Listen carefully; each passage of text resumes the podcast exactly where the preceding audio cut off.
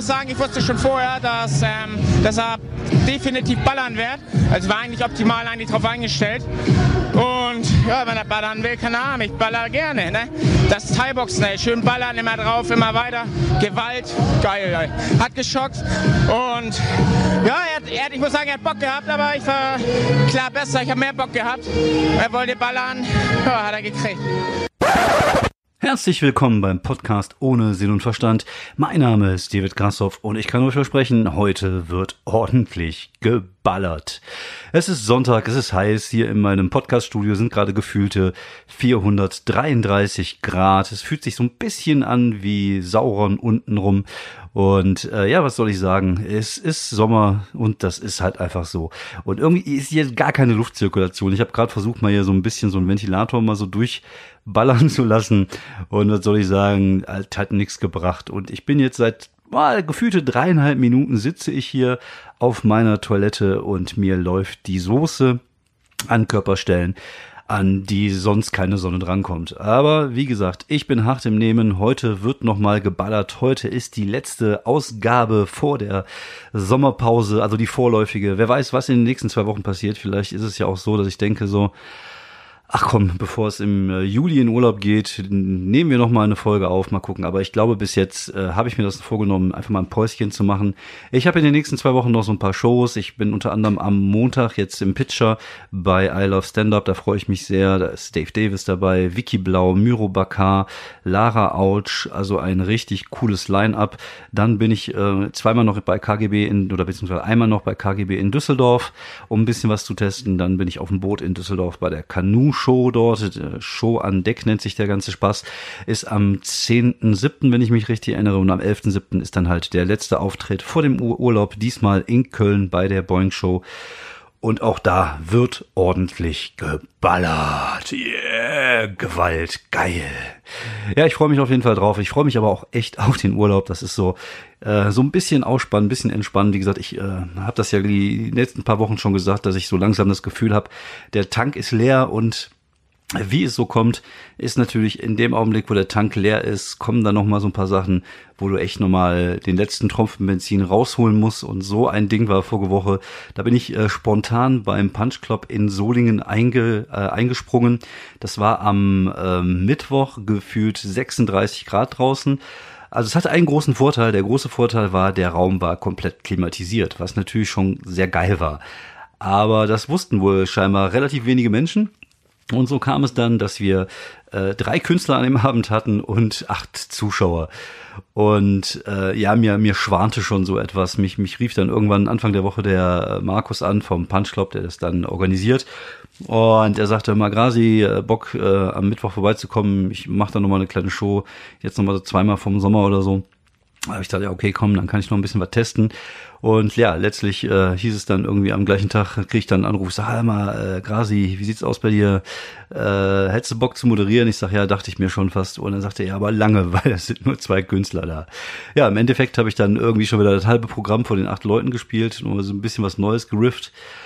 Und äh, war aber gar nicht so schlecht, wie ich das befürchtet hatte. Es war okay, die Leute hatten Bock. Tatsächlich hat sich dann einer von den acht Zuschauern hinterher noch bei Instagram gemeldet und gesagt, dass er das cool fand, was ich gemacht habe. Das äh, passiert mir persönlich jetzt relativ selten. Und äh, das hat mich dann sehr gefreut. Und das ist so, ne? Du trittst vor 400 Leuten im Gloria auf und das interessiert dann keine Sau hinterher, aber wenn du dann mal so vor acht Leuten hin haben machst, dann hast du tatsächlich mal irgendwie einen Follower mehr bei Instagram und ich glaube, ich bin da jetzt bei fünf Follower. Nein, ein paar mehr sind's, aber das ist halt nicht meine wirkliche Stärke. Und das ist auch ein Thema, was ich äh, hinterher besprochen habe. Ich, wir haben hinterher noch ein bisschen rumgestanden äh, mit den beiden Kolleginnen, die dabei waren, äh, Larissa Magnus, die äh, wahrscheinlich noch aus der Folge äh, das Gartenlauben-Desaster kennt, eine junge Newcomerin, die das jetzt seit einem Jahr anderthalb macht und und Lea Baptista, auch eine neue, äh, eine neues Sternchen am Comedy-Himmel, oder beziehungsweise eine Newcomerin eigentlich, die das jetzt so seit November macht, glaube ich. Und ähm, dann war noch Markus Budde da, der Andi, der dort die Technik macht. Und wir haben uns halt ein bisschen unterhalten über verschiedene Themen, äh, über Agenturen, über Erfolg, über Misserfolg. Und ähm, was ich ganz interessant fand, war tatsächlich, wenn als die Diskussion so ein bisschen so in Richtung äh, meiner äh, ja, meiner Unfähigkeit, äh, mich zu vermarkten ging. Und das äh, fand ich schon sehr interessant. Also äh, ist, als Comedian ist das ja so, dass man sich ja selber oft oder dass man oft sich selbst versucht zu reflektieren, einfach weil dieses ähm, dadurch halt Material entsteht. Man überlegt, wie man zu Sachen steht, man überlegt, welchen, welchen, äh, welchen Point of View äh, man auf, auf gewisse Dinge hat. Und man hinterfragt sich ständig und man überlegt, ne, also man denkt viel über sich selber nach und reflektiert sich und reflektiert auch so die Sachen, die man macht und tut. Und ähm, da bin ich tatsächlich so ein bisschen ins Grübeln gekommen, weil ähm, es ja so ist, dass ich ja nicht hauptberuflich das mache, sondern ich mache es halt nur nebenberuflich und dafür läuft es halt ganz gut. Aber ich habe jetzt momentan so eine Phase, wo ich tatsächlich jetzt noch nicht so genau weiß, wo die Reise äh, hingehen soll. Mit dem Solo, das wird schwierig, weil ich weiß jetzt nicht, wie ich das vermarkten kann. Ich weiß nicht, wie ich mich selber vermarkten kann. Und man hat so zwei, es gibt so zwei Bereiche. Also zum einen das Künstlerische, das heißt das, was auf der Bühne passiert, das ist okay, das ist gut, das entwickelt sich richtig gut, es wird immer mehr Material und äh, es passiert inzwischen relativ selten, dass ich mal bombe und äh, ich werde immer besser. Und das macht sich natürlich dann auch hinterher bemerkbar mit Buchungen durch Nightwash oder halt Quatsch Comedy Club und, und größeren Geschichten. Und du merkst ja auch selber, dass du äh, größtenteils funktionierst, auch wenn es nur vor acht Leuten sind im, im Punch Club. Auf der anderen Seite ist aber dieses Ding, dass man sich halt auch irgendwie selber vermarkten muss, dass man selber eine höhere Reichweite erreichen muss. Und da bin ich einfach eine komplette Krampe drin. Also ich habe eine Reichweite, die äh, ich glaube, was habe ich? Keine Ahnung. Ich habe so 800 Instagram-Follower. Ich glaube, bei Twitter habe ich inzwischen so 1,4. Bei, äh, bei Facebook sind es irgendwie 2000. Und das, wenn ich mal so ein Video poste, was ich irgendwie witzig finde, da, das sehen dann 800, 900 Leute, was ja eigentlich nix ist, was nix ist. Wenn man jetzt so einen Vergleich sieht, wenn irgendwelche, äh, keine Ahnung, Videos von irgendwelchen Leuten gehypt werden, die dann irgendwie plötzlich so in den Hunderttausender oder sogar in den Millionenbereich reingehen, das passiert einfach nicht. Ich habe einfach keine Reichweite und ich habe einfach nicht die Möglichkeit, das zu machen. Oder vielleicht und da kommen wir zu dem Punkt, will ich das auch gar nicht. Also äh, vielleicht ist das so, dass ich eine innere Blockade gegen Erfolg habe. Das hört sich jetzt irgendwie doof an.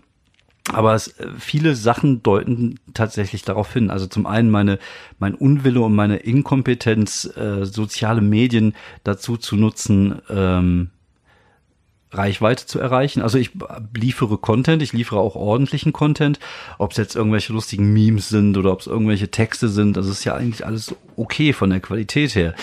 Aber ich erreiche halt einfach niemanden, weil ich mir auch nicht wirklich Mühe gebe, sondern ich klatsche das einfach irgendwo hin und dann lesen es ein paar Leute, dann teilen es vielleicht ein paar Leute, aber das war's dann. Ich habe und ich gebe mir jetzt auch keine großartige Mühe, irgendwelche Instagram-Videos zu machen. Zum einen, weil ich das auch nicht so gerne mag aber nicht, dass, weil ich es nicht könnte. Das ist halt, glaube ich, bei vielen Sachen ist es einfach bei mir eher so ein Unwille. Genauso wie es ein Unwille ist, ähm, Crowdwork zu machen. Ich glaube tatsächlich, dass ich echt nett und charmant sein kann auf der Bühne. Aber es ist halt so eine, so, eine, so eine innere Blockade, die ich dagegen habe. Und, und deswegen funktioniert das bei mir auch nicht, beziehungsweise weil ich es nie so richtig funktionieren lasse. Und das Gleiche ist tatsächlich in vielen, vielen Bereichen. Allein die Entscheidung, das Programm, ich werde euch hart enttäuschen zu nennen, oder viele Sachen, wo ich halt über diese ach, ich kann eigentlich gar nichts Attitüde herkomme, ähm, damit stehe ich mich man, stehe ich mir wahrscheinlich selber im Weg. Also äh, habe ich jetzt so, glaube ich, herausgefunden. Ich glaube, dass es irgendwas in mir gibt, was sich dagegen sträubt und was sich dagegen wehrt, einen gewissen Grad an Erfolg zu haben. Also auf der einen Seite ist mir die Kunst halt unglaublich wichtig. Ich finde es cool, dort zu sein. Ich finde es auch cool, äh, auf der Bühne zu funktionieren und ich mag es auch, wenn, wenn die Leute das gut finden, was ich mache. Auf der anderen Seite äh, kann ich das nicht nach außen tragen, sondern ich kann den, keine Ahnung, ich kann halt diese Qualität, die ich auf der Bühne inzwischen mitbringe, nicht kommunizieren. Ich glaube, es gibt da draußen auch kaum Leute, die wissen, dass ich existiere, die wissen, dass ich ganz ordentlichen Stand-up mache. Also bis die drei, bis auf die drei Zuschauer oder Zuhörer dieses Podcasts, aber ich glaube inzwischen sind sogar vier. Ne? Auch das ist wieder so ein Ding, sich immer so klein zu machen und und immer so tun, als wenn, ne, äh, wenn man eigentlich scheiße wäre. Wobei, also es sind in diesem, ich, im Podcast bewege ich mich inzwischen zwischen so 100 und 150 Hörer pro Folge, was eigentlich auch okay ist, aber was natürlich kein Vergleich ist zu vielen anderen Sachen, die einfach viel, viel besser funktionieren. Mag daran liegen, dass ich natürlich auch viel über Comedy rede, ist natürlich auch viel Kram hier, was vielleicht Leute gar nicht so wirklich interessiert, sondern eher was für die, für die Kollegen, die, die, die, die auch auf der Bühne stehen, weil sie halt viele Sachen wiedererkennen, vielleicht weil sie auch meine Meinung als wichtig erachten, kann ja auch sein, wäre immer ganz nett. Ähm, aber es ist halt so, dass ich mir nie so diese Mühe gebe, die ich mir geben müsste, um wahrscheinlich erfolgreicher zu sein. Und äh, ja, ich habe tatsächlich inzwischen so ein bisschen die Vermutung, dass es so drin steckt, dass es irgendwie so eine so eine Blockade in mir selber ist, die äh, mich davon abhält, erfolgreich zu werden oder zumindest diese Schritte zu wagen, mit denen man Erfolg haben könnte. Also ich äh, versuche jetzt auch mal, also ich werde jetzt auch versuchen, nach der Sommerpause vielleicht ein wenig offensiver mit dem, was ich kann und mit dem, was ich äh, wirklich drauf habe, irgendwie nach vorne zu gehen. Also äh, fängt ja schon damit an, ich habe tatsächlich, ich glaube, mein bestes Video ist auch schon wieder anderthalb Jahre alt. dann poste ich jetzt alte Sachen, die ich irgendwann mal in Krefeld aufgenommen habe. Ich habe mir nie die Mühe gegeben, Material aufzunehmen. Das bedeutet, dass die Leute zum Beispiel auch Kollegen, die mich buchen wollen oder Kollegen, die vielleicht die Möglichkeit haben, TV-Shows äh, zu, zu machen, zum Beispiel so Leute, die in, in Berlin sitzen und, und diese Stand-Up 3000 machen und diese ganzen Geschichten, wo man vielleicht die Möglichkeit hätte, äh, qualitativ mitzuhalten. Aber woher sollen die wissen, dass ich gut bin? Woher? Weil es keiner sieht. Also ich bin natürlich auch ein bisschen hier begrenzt auf diese, auf diese Nordrhein-Westfalen-Geschichte, einfach weil ich es halt nebenbei mache. Ähm, aber ne, und ich ich könnte eigentlich, ich sollte viel mehr Videos machen, ich sollte äh, dafür sorgen, dass das, was ich kann, einfach mehr nach außen getragen wird. Nicht, man, man muss natürlich aufpassen, man darf natürlich nicht alles, was man macht, nach außen tragen, weil sonst hast du dann irgendwie hinterher 35.000 ähm, YouTube-Videos, aber keine Sau interessiert sich eigentlich äh, ja dann hinterher dafür, was du machst, weil die das halt alles aus dem Internet kennen. Das ist halt schon so ein, ja, schwierig. Also man muss halt immer abwägen, was hau ich raus und was, was ist halt dann für die Bühne wichtig. Also man muss natürlich gucken. Aber wie gesagt, ich, ich bin einfach darin auch nicht wirklich gut. Ob es jetzt äh, einfach Unfähigkeit ist oder vielleicht auch ein, ein, eine innere Blockade. Ich kann es nicht sagen, ich kann es nicht erzählen, ich, ich weiß es nicht. Also wenn ihr da draußen Ideen habt, wie man äh, ja seine Reichweite erhöhen kann, wie man äh, besser darin werden kann, wenn man was drauf hat, das den Leuten auch zu zeigen, dann wäre ich für Tipps und Tricks sehr, sehr dankbar. Ähm, mal gucken. Also wie gesagt, ich muss mir da tatsächlich, glaube ich, jetzt mal so ein bisschen den Kopf drüber zerbrechen in den in den Sommerferien. Ich will ja nicht viel schreiben, wie gesagt, das mache ich ja selten. Ich nehme mir das immer vor und dann tue ich es nicht. Deswegen habe ich mir dieses Jahr auch gar nicht vorgenommen zu schreiben, sondern ich weiß, ich habe ein paar Themen, über die ich jetzt äh, mir Gedanken machen werde. Die werde ich jetzt so ein bisschen im im Kopf gurgeln, nenne ich das mal. Das ist ja bei mir so, ich schreibe ja nicht, sondern ich, ich setze mich ja nicht hin und schreibe Material, sondern ich habe eine Idee im Kopf, wie so, keine Ahnung, wie Mundwasser und damit gurgel ich dann halt, solange bis ich dann irgendwas entdecke da drin. Und so mache ich das halt auch mit meinem Material. Also ähm, ich bin einfach zu faul, mich hinzusetzen und zu schreiben. Ich kann das auch irgendwie nicht. Dann sitze ich meistens vor so einem äh, weißen Blatt Papier. Ich glaube, ich habe auch noch so ein, so ein inneres äh, ADHS-Problem, was ich mir irgendwie, wenn ich da sitze, habe ich dann plötzlich das Gefühl, ich müsste bügeln oder ich müsste einmal Staub saugen, ich müsste die Fenster putzen. Also ich mache halt alles, außer zu schreiben. Deswegen kommt mir diese Stand-up-Geschichte ja auch ein bisschen entgegen, einfach weil ich dann so einen Gedanken im Kopf habe, wie zum Beispiel im Moment habe ich den Gedanken Mixtape, wie gesagt, ich arbeite ja momentan so ein bisschen an 80er Jahre Material und dieses Mixtape, was man ja früher für Mädels gemacht hat, ist auch so ein Thema, worüber ich gerne ein bisschen was erzählen will die einzige Prämisse, die ich bis jetzt habe, ist halt, äh, dass es halt eine ganz große Kunst war, so ein Mixtape für ein Mädchen zu mischen, weil wenn du einmal ein falsches Lied hattest, also einmal, keine Ahnung, David Hasselhoff, I'm Looking for Freedom drauf, da war halt das ganze Tape für den Arsch. Ne? Also du musstest halt schon äh, da äh, aufpassen. Das war halt schon echt eine Kunst für sich. Wie gesagt, das ist halt so eine Prämisse, an die ich jetzt gerade im Kopf habe, wo ich halt ein bisschen was mehr draus machen will. Und diese Ideen habe ich jetzt im Kopf und, und werde halt in der Sommerpause drüber nachdenken. Und ich werde in der Sommerpause mal darüber nachdenken, wo die Reise hingehen soll, wo, die, wo der Weg hingehen soll. Wie gesagt, es, es steht ja auch äh, die äh, vielleicht dann irgendwann mal den mein, mein Soloprogramm anzupassen, titelmäßig und vielleicht den Leuten es einfacher zu machen, zu wissen, worüber ich rede, worüber ich spreche. Ich äh, habe ja potenziell eine relativ große Zielgruppe, weil bei mir sich die ja so Ü30 bis Ü, also bis zu 50, 55 rum bewegt, sogar vielleicht sogar noch älter und vielleicht sogar noch jünger. Ähm, was sind alles Themen, die, die ich inzwischen mitbringe? Und äh, vor allem ist es auch eine zahlungskräftige Zielgruppe. Das sind jetzt keine Studenten und so. Und äh, ja, vielleicht schaffe ich es ja mal irgendwann äh, so ein bisschen karrieretechnisch noch einen, einen, einen Schritt nach vorne zu machen. Äh, wie gesagt, ich, vielleicht ist es aber auch einfach so, ich, ich weiß nicht, also ehrgeizig bin ich ja tatsächlich nicht so extrem. Also ähm, wie gesagt, es gibt so gewisse Sachen, die sind mir eigentlich nicht wichtig, so Fame oder, oder erkannt werden. Äh, Kohle, also ist natürlich geil, wenn man mit dem, was man liebt, Kohle verdient. Ist ein geiles Gefühl, auf jeden Fall, ist schön. Und äh, ich hatte das Thema ja vor ein paar Wochen. Ich weiß halt, wie es sich anfühlt, wenn man keine Kohle hat. Und es ist natürlich schön, wenn man auch mal äh, in den Genuss kommt, ein bisschen mehr Kohle zu haben. Also von daher ist es natürlich nicht schlimm aber ähm, es ist mir halt nicht so extrem wichtig. Und ähm, für mich ist halt einfach dieses Gefühl wichtig, auf der Bühne zu stehen, das zu machen, was ich liebe und Leute zum zum Lachen zu bringen. Und äh, dadurch natürlich auch ein Stück weit mein Ego zu streicheln, aber es ist halt, ich streichel mein Ego lieber auf der Bühne als danach, wenn Leute zu mir kommen und mir sagen, dass, dass es gut war oder dass sie es halt gut fanden, weil das ist mir wiederum ein bisschen unangenehm. Vielleicht ist das auch einfach so ein Wesenzug, den einige von uns ähm, Comedians haben, der sie daran hindert, so diesen Schritt nach vorne zu machen. Wir lieben die Kunst, wir lieben dieses Ding auf der Bühne, aber so dieses Drumherum und dann nett zu Leuten zu sein, die man nicht kennt, ist manchmal ein bisschen schräg. Äh, wir sind manchmal auch gar nicht so offen dafür. Also es sieht vielleicht auf der Bühne so auf, aus, als wenn wir total offen über alles Mögliche reden, weil wir das ja auch oft tun. Aber das ist halt die Bühne. Und wenn ich jetzt im Privatleben bin ich vielleicht nicht so. Also gutes Beispiel war zum Beispiel, wir hatten gestern Grillen von der ersten Klasse meiner Tochter und ich bin dann froh, ich stehe am, ich kann auch hier und da mal eine Conversation machen, aber es ist halt jetzt nicht so wirklich tiefgründig. Sondern ich bin dann froh, wenn ich dann ein bisschen Musik machen kann mit meinem Handy über die Box und dann grillen kann. Dann habe ich meine Ruhe, da bin ich draußen, kann mir alles angucken und ab und zu kann ich mal Kinder erschrecken. So manchmal bin ich ja so ein bisschen wie so der, der, der böse Hausmeister, der die Kinder zurecht-tadelt, was sie zu einer am Grill gespielt haben. Und das ist so eine Rolle, da fühle ich mich wohl drin wenn die Leute mich so ein bisschen in Ruhe lassen. Und äh, ja, man, ne, es ist halt einfach so eine Typfrage. Und wenn man dieser nicht dieser extreme extrovertierte Typ ist, der sich so nach außen trägt, ist es vielleicht einfach schwieriger, ähm, dieses Marketing-Tool, äh, was eigentlich ja äh, diese, diese soziale Netzwerke, Netzwerke sein können, ähm, zu nutzen. Und da muss ich tatsächlich nochmal lernen, da muss ich jetzt nochmal gucken. Und äh, ich muss mal schauen, in welche, was ich jetzt mache.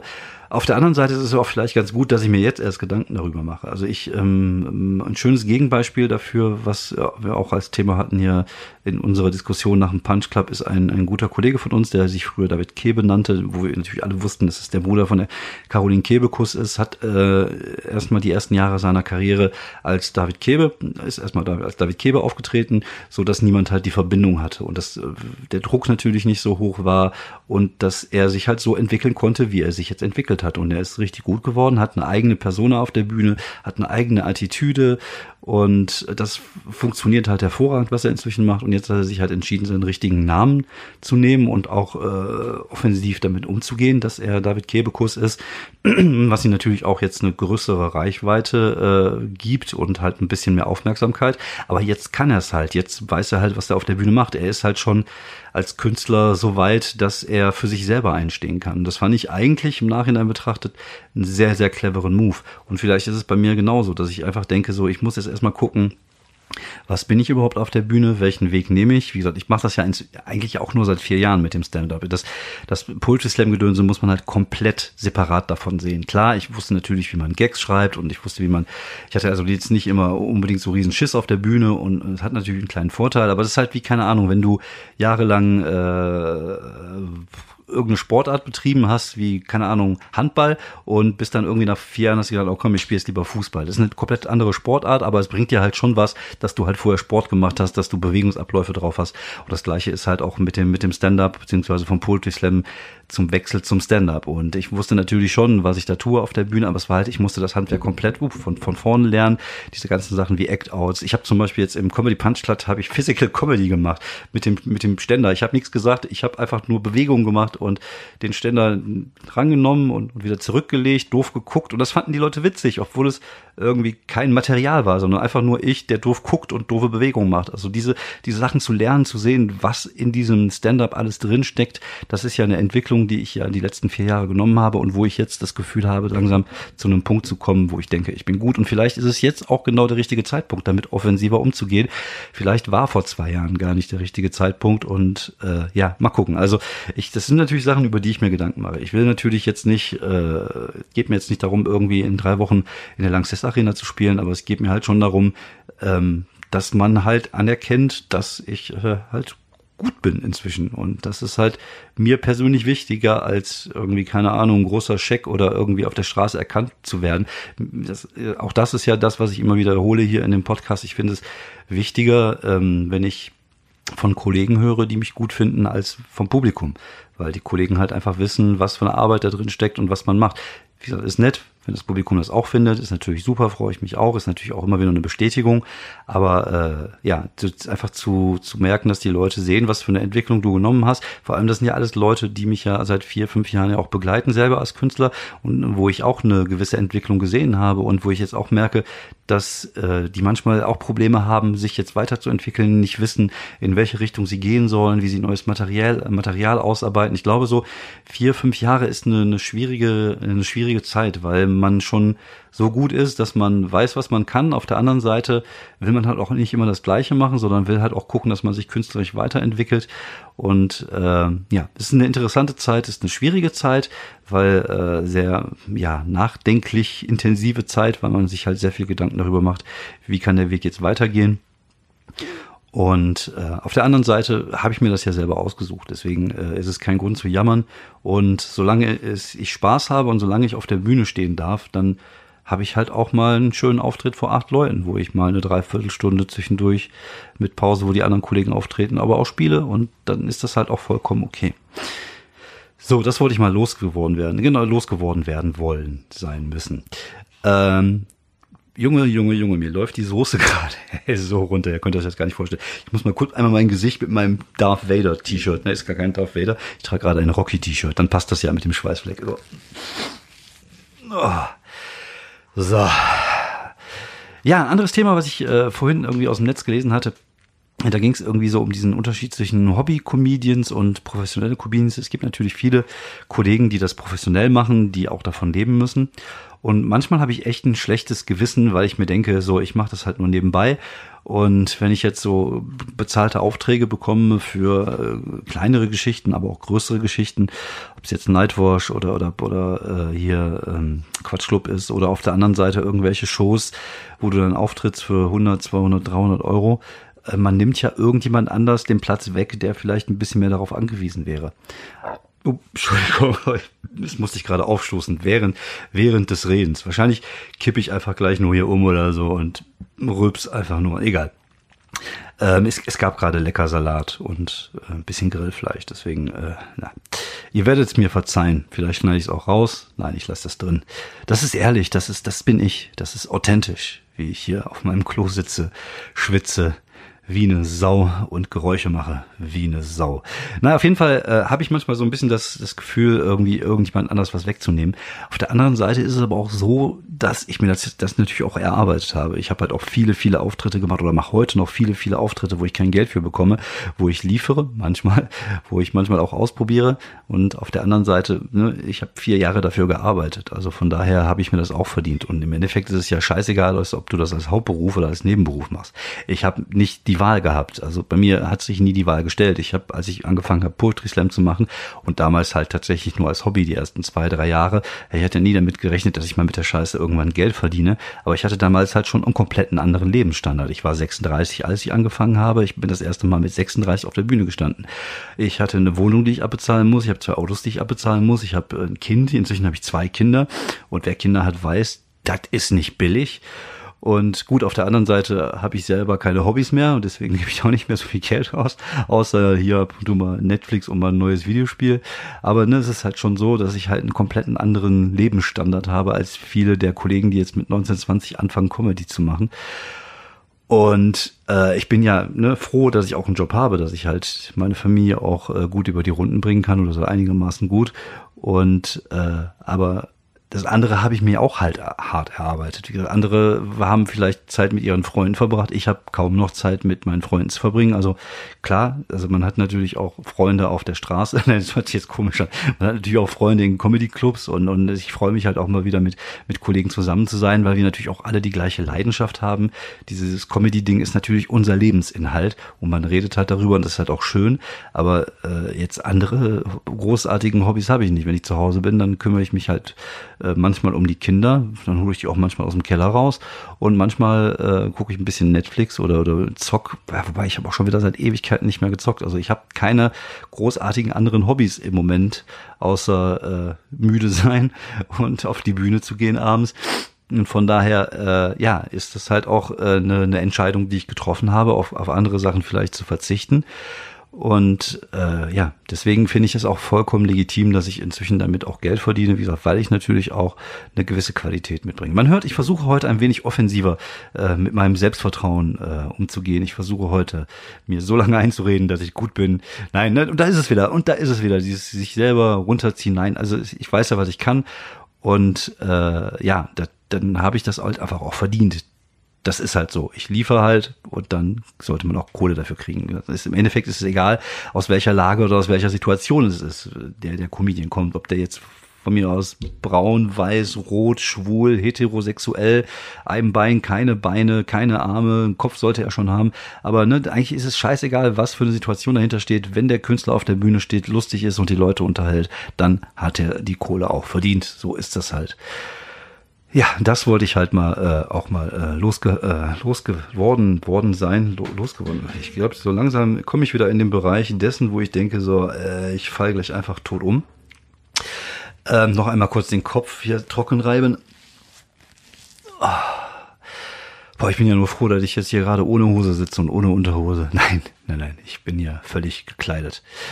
Ähm, ja, was wollte ich noch loswerden heute? Ich glaube, ich wollte noch ein bisschen was empfehlen. Ich glaube, ich habe irgendwas vergessen, aber jetzt ist wieder der Moment, beziehungsweise jetzt ist auch wieder so die Phase, wo der Kopf langsam auch Matsche wird, weil das Gehirn einfach jetzt in seinem in seinem Hirnwasser kocht. Von daher äh, bin ich gerade so ein bisschen äh, am Ende der Fahnenstange angekommen und ich komme jetzt einfach direkt zu den Empfehlungen. Wenn ich irgendwas vergessen haben sollte, werde ich mir das irgendwann nochmal auf den Zettel holen und darüber schreiben oder darüber berichten hier. Ähm, zwei Empfehlungen habe ich in dem Fall. Ich habe mir angeguckt äh, die ersten vier Folgen von Jerks. Das ist die Serie äh, von, von Christian Ulm und ich bin einfach Fan. Ich liebe einfach diese Art von Humor. Und ähm, ich, ich, nenne, ich nenne es einfach mal Fremdschämenhumor.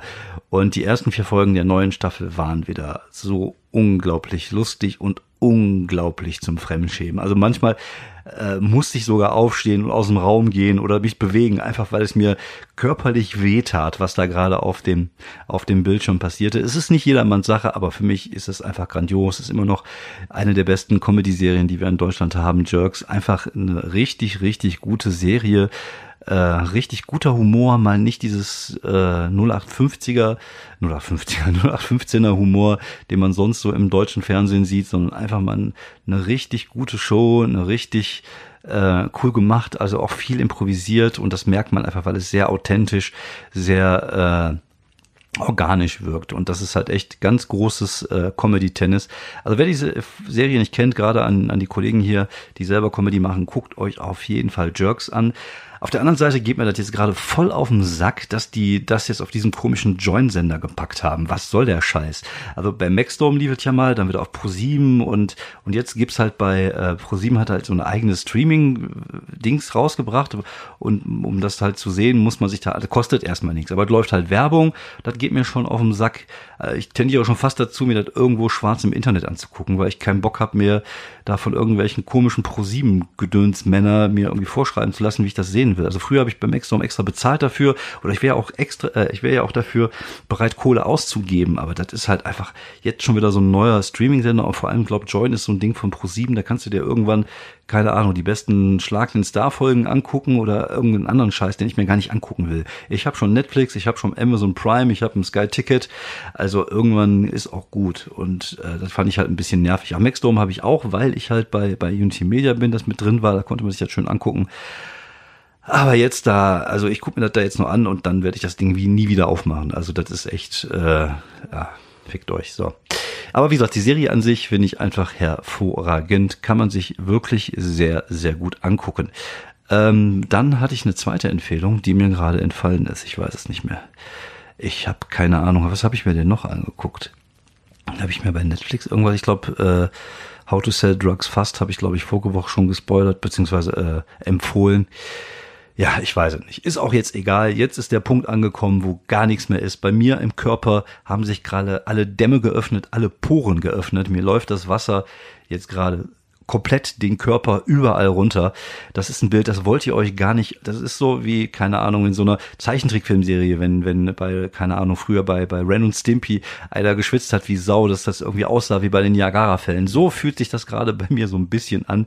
Deswegen mache ich jetzt äh, Feierabend. Ach genau, ich wollte, ach, jetzt weiß ich wieder, was ich vorhin noch machen wollte. Eieiei, jetzt muss ich mal kurz auf die Uhr gucken. Ich war, ich, ähm, ich sehe auch schon nicht mehr äh, richtig. Ich meine, meine Sicht ist schon völlig verschwommen. Wahrscheinlich kriege ich gleich voll den Kreislaufkollaps. Ähm, genau, ich wollte ja noch so einen kurzen Jahresrückblick machen und äh, ja mal Bilanz ziehen, weil ich hatte mir am Anfang des Jahres vorgenommen, 30 Minuten neues Programm zu schreiben und ich würde sagen, ich bin jetzt so bei guten 20 angekommen. Also ich habe gute 20 neue Minuten. Da ist das Pickle-Bit bei, das ist das 80er-Jahre-Bit bei und äh, dieses, äh, wie, wie will man altern-Bit. Und äh, das ist cool, das ist gut geworden, das ist spielbar, das kann man auch auf den großen Bühnen spielen. Ich bin da zufrieden mit. Ähm, noch zufriedener wäre, wenn ich 10 Minuten noch mehr Knallermaterial hätte, aber 20 Minuten ist schon eine gute Ausbeute. Jeder, der Comedy macht, wird mir da recht geben, dass äh, ja fünf Minuten im im Monat für jemand, der es nebenberuflich macht, äh, nicht immer so einfach ist. Und von daher bin ich da ganz zufrieden. Und ähm, als Highlight des Jahres würde ich einfach mal den, den äh, Auftritt im Gloria bei Nightwash mit den Kollegen äh, von, von Nightwash dort äh, herausheben, weil das war echt einfach mal ein richtig, richtig geiler Abend. Das hat so viel Spaß gemacht. War auf jeden Fall mein, mein Highlight des, ähm, ja, des, des, der ersten Jahreshälfte. Ähm, mein, mein größtes Bombing wüsste ich jetzt tatsächlich gar nicht. Also ich glaube, ich hatte einmal so eine Opener-Situation bei Boeing in Köln, wo ich gar nicht funktioniert habe. Aber es war auch jetzt nicht, es war jetzt, also ich habe es ja hinterher noch irgendwie gerettet. Also es war jetzt kein durchgehendes Bombing. Also ich hatte keinen Auftritt dieses Jahr, wo ich einfach sagen würde, der war von A bis Z einfach schlecht. Es waren mittelmäßige Dinger dabei, da waren mal ein paar Sachen vielleicht sogar noch mal ein Stückchen schlechter als mittelmäßig, aber so ein absolutes Hardcore-Bombing, wo ich mich auch so wirklich unwohl gefühlt habe, hatte ich dieses Jahr nicht oder dieses erste Halbjahr und da bin ich auch sehr zufrieden mit. Wie gesagt, gute Auftritte maximieren, schlechte Auftritte minimieren und dann ist man schon mal auf einem guten Weg. Dann, ähm, falls wir uns jetzt die nächsten zwei Wochen nicht mehr hören sollten, wie gesagt, äh, ich weiß nicht, ob ich jetzt nur spontan eine Folge aufnehme. Ich glaube nicht. Ich mache jetzt einfach mal Pause bis Ende Juli und dann gucken wir mal im August, ob es weitergeht äh, und wie es weitergeht. Äh, ich möchte mich auf jeden Fall recht herzlich bei euch allen Vieren bedanken, die ihr mich regelmäßig hört. Ähm, falls euch das gefallen hat, hinterlegt gerne mal irgendwo ein Like sagt man so, ne? Oder mal ein Kommi hier und da oder mal einen Daumen oder bei iTunes gerne auch mal kommentieren. Einfach, damit die Reichweite dieses schnuckligen kleinen Podcast ohne Sinn und Verstand vielleicht irgendwann mal so auf die 500 zusteuert. Das wäre ein Traum, da wäre ich super zufrieden mit. Deswegen bin ich auf euch angewiesen, liebe Fans, liebe Freunde da draußen, liebe Freunde des Podcasts ohne Sinn und Verstand. Bitte gebt es weiter, dass es euch gefällt, was ihr hier hört und äh, ja, Dankeschön dafür. Dankeschön fürs Zuhören. Ich wünsche euch einen wunderschönen Sommer. Habt schöne Sommerferien. Bleibt gesund. Ich hoffe, dass eure Lieben alle gesund bleiben. Und mit ein bisschen Glück hören wir uns nach dem Sommer hier wieder an gleicher Stelle beim Podcast ohne Sinn und Verstand. Das war's von mir.